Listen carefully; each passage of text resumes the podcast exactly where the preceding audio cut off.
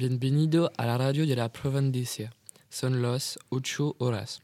Estoy como siempre con Batista y Dorio. Hola. Hoy vamos a hablar sobre scooters eléctricos, la, les- la legislación, ventajas y desventajas. El scooter eléctrico tiene varias ventajas. En primer lugar, es práctico comparación con una bicicleta y por lo tanto más ligero. En segundo lugar, es práctico porque no requiere aprender a usarlo.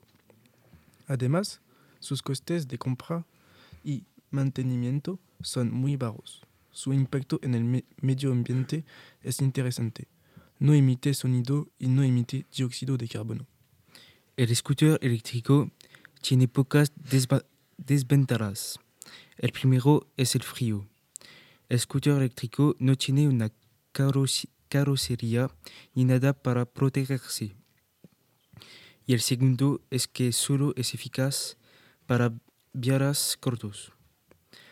La, la legisla- la legislación francesa prohíbe a todos los usuria- usuarios menores de 12 años conducir un scooter eléctrico. Debemos usar casco y pasear por los carriles bici. Por supuesto, está prohibido el uso del teléfono mientras se conduce. Los scooters se están desarrolla- desarrollando en todo el mundo, como por ejemplo ciudades como París o Nantes, que ofrecen scooter en la ciudad para desplazarse.